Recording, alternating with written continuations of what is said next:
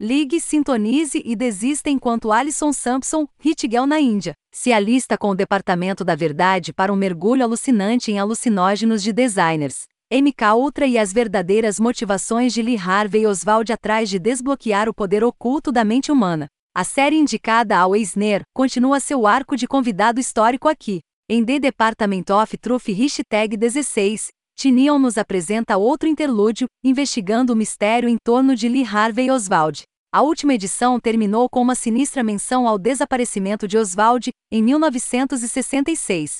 Nesta edição, alcançamos Oswald em 1968, para testemunhar um encontro que o traz de volta ao departamento. Descobrimos que Oswald mergulhou na cultura hippie dos anos 1960, especialmente nas drogas e no amor livre.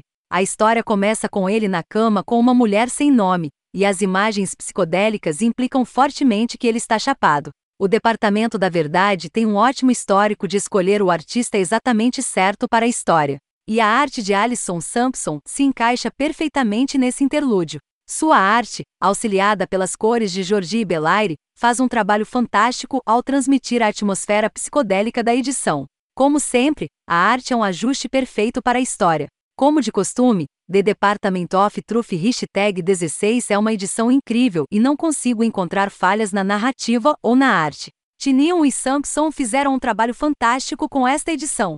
Em cada edição de The Department of Truth, Tinion descasca outra camada da cebola, apenas para revelar uma camada mais intrigante e misteriosa por baixo. Estou começando a me perguntar quantas camadas restam. Estamos nos aproximando da camada mais interna ou apenas arranhando a superfície? Este é um dos títulos mais fascinantes e viciantes que já tive o prazer de ler.